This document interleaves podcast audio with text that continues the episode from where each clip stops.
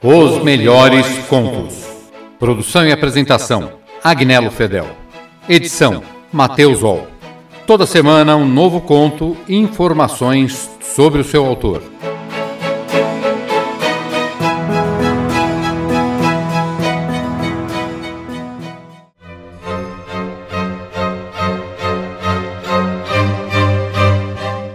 Manuel Antônio Álvares de Azevedo foi um poeta, escritor e contista da segunda geração romântica brasileira. É conhecido como o poeta da dúvida. Álvares de Azevedo nasceu em São Paulo no dia 12 de setembro de 1831, filho do Dr. Inácio Manuel Álvares de Azevedo e Dona Luísa Azevedo. Aos dois anos de idade, junto com sua família, muda-se para o Rio de Janeiro. Em 1836, morre seu irmão mais novo, fato que o deixou bastante abalado. Foi aluno brilhante, estudou no colégio do professor Stoll, onde era constantemente elogiado. Em 1845 ingressou no colégio Pedro II. Em 1848, Álvares de Azevedo voltou para São Paulo e iniciou o curso de Direito na Faculdade do Largo de São Francisco, onde passou a conviver com vários escritores românticos.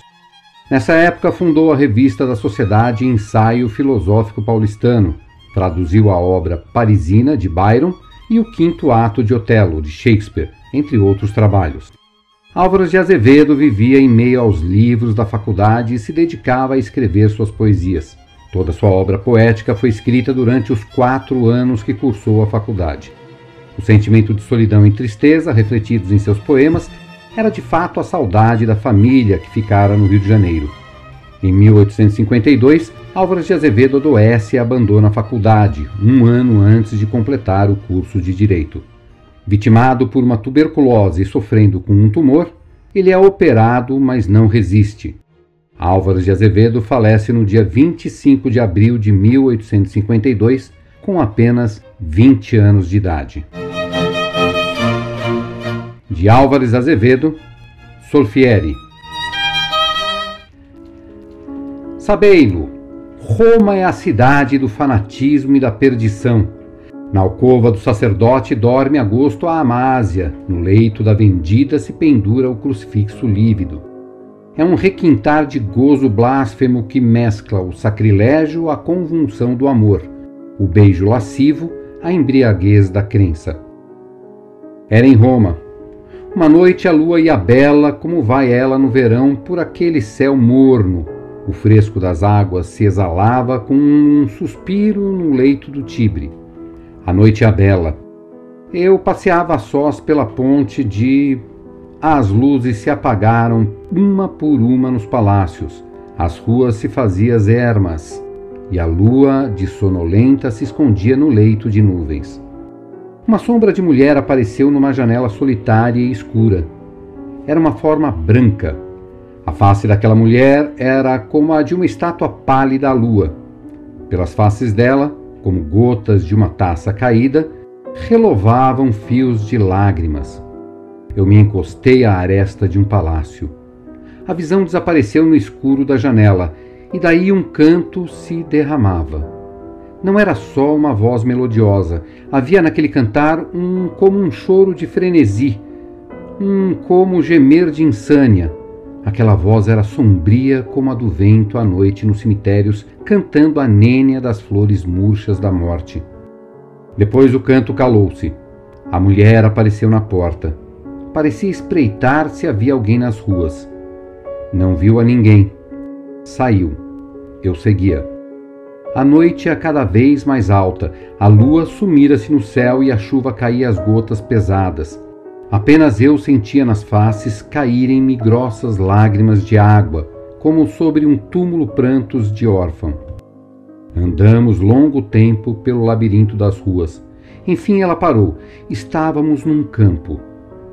Aqui e ali além eram cruzes que se erguiam entre o ervaçal. Ela ajoelhou-se. Parecia soluçar. Em torno dela passavam as aves da noite. Não sei se adormeci, sei apenas que, quando amanheceu, achei-me a sós no cemitério. Contudo, a criatura pálida não fora uma ilusão. As urzes, as cicutas do Campo Santo estavam quebradas junto a uma cruz. O frio da noite, aquele sono dormido, a chuva, causaram-me uma febre. No meu delírio passava e repassava aquela brancura de mulher, gemiam aqueles soluços e todo aquele devaneio se perdia num canto suavíssimo. Um ano depois voltei a Roma. Nos beijos das mulheres nada me saciava, no sono da saciedade me vinha aquela visão. Uma noite, após uma orgia, eu deixara dormida no leito dela a Condessa Bárbara. Dei um último olhar àquela forma nua e adormecida com a febre das faces e a lascívia nos lábios úmidos, gemendo ainda nos sonhos, como na agonia voluptuosa do amor. Saí. Não sei se a noite era límpida ou negra, sei apenas que a cabeça me escaldava de embriaguez. As taças tinham ficado vazias na mesa, nos lábios daquela criatura eu bebera até a última gota o vinho do deleite. Quando dei acordo, de mim estava num lugar escuro. As estrelas passavam seus raios brancos entre as vidraças de um templo. As luzes de quatro círios batiam num caixão entreaberto. Abriu. Era o de uma moça. Aquele branco da mortalha, as grinaldas da morte na fronte dela naquela tez lívida e embaçada, o vidrento nos olhos mal apertados. Era uma defunta. E aqueles traços todos me lembraram uma ideia perdida. Era o anjo do cemitério? Cerrei as portas da igreja, que ignoro por que eu achara abertas. Tomei o cadáver nos meus braços para fora do caixão. Pesava como um chumbo. Sabeis a história de Maria Stuart degolada e o algoz do cadáver sem cabeça e o homem sem coração, como a conta Brantome? Foi uma ideia singular a que eu tive. Tomei-a no colo, preguei-lhe mil beijos nos lábios. Ela era bela assim. Rasguei-lhe o sudário, despi-lhe o véu e a capela como o noivo as despe a noiva. Era mesmo uma estátua. Tão branca era ela. A luz dos tocheiros dava-lhe aquela palidez de âmbar que lustra os mármores antigos. O gozo foi fervoroso, cevei em perdição aquela vigília. A madrugada passava já frouxa nas janelas. A aquele calor de meu peito, à febre de meus lábios, à convulsão de meu amor, a donzela pálida parecia reanimar-se. Súbito abri os olhos empanados. Luz sombria alumiou-os como a de uma estrela entre névoa. Apertou-me em meus braços. Os suspiros endeou-lhes os beiços azulados. Não era já a morte, era um desmaio. No aperto daquele abraço havia, contudo, alguma coisa de horrível. O leito de laje onde eu passara uma hora de embriaguez me resfriava. Pude a custo soltar-me daquele aperto do peito dela. Nesse instante ela acordou. Nunca ouvistes falar da catalepsia? É um pesadelo horrível aquele que gira ao acordado, que empareda um sepulcro. Sonho gelado em que se sentem-se os membros tolhidos e as faces banhadas de lágrimas alheias sem poder revelar a vida. A moça revivia pouco a pouco. Ao acordar, desmaiara. Embucei-me na capa e tomei-a nos braços coberta com seu sudário como uma criança. Ao aproximar-me da porta, topei num corpo. Abaixei-me, olhei. Era algum coveiro do cemitério da igreja que aí dormira de ébrio, esquecido de fechar a porta. Saí. Ao passar a praça, encontrei uma patrulha. Que levas aí? A noite era muito alta. Talvez me crescem um ladrão. É minha mulher que vai desmaiada. Uma mulher? Mas esta roupa branca e longa será acaso o roubador de cadáveres? Um guarda aproximou-se. Tocou-lhe a fronte, era fria.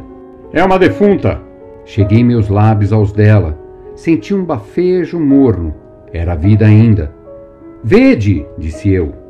O guarda chegou-lhe os lábios. Os beiços ásperos roçaram pelos da moça.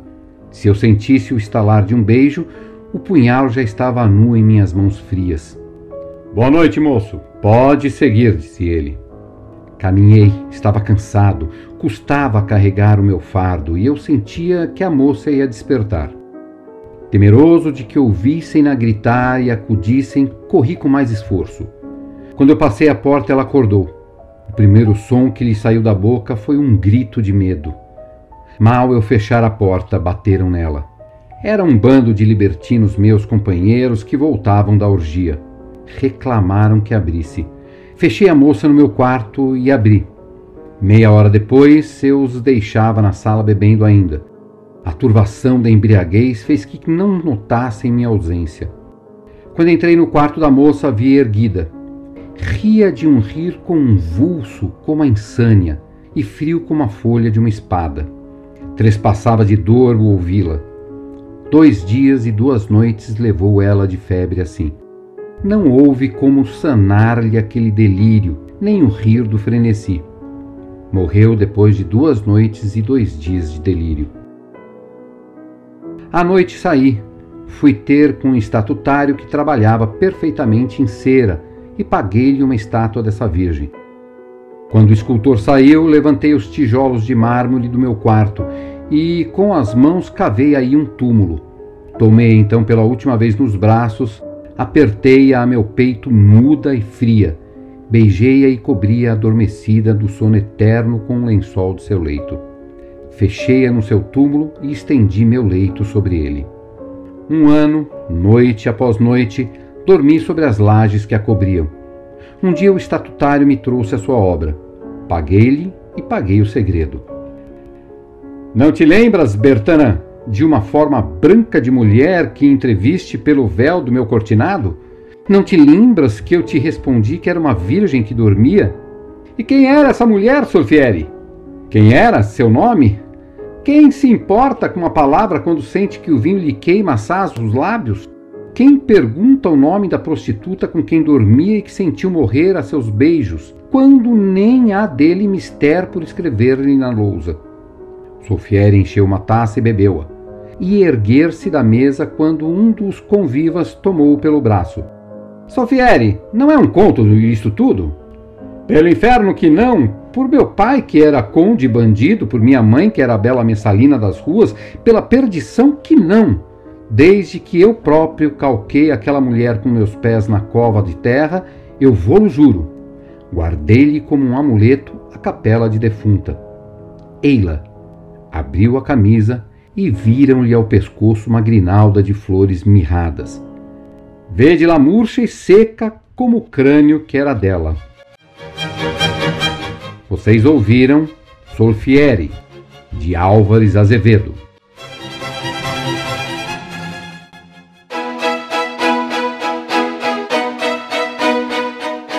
Os melhores contos. Produção e apresentação: Agnello Fedel. Edição: Matheus Ol. Toda semana um novo conto e informações sobre o seu autor.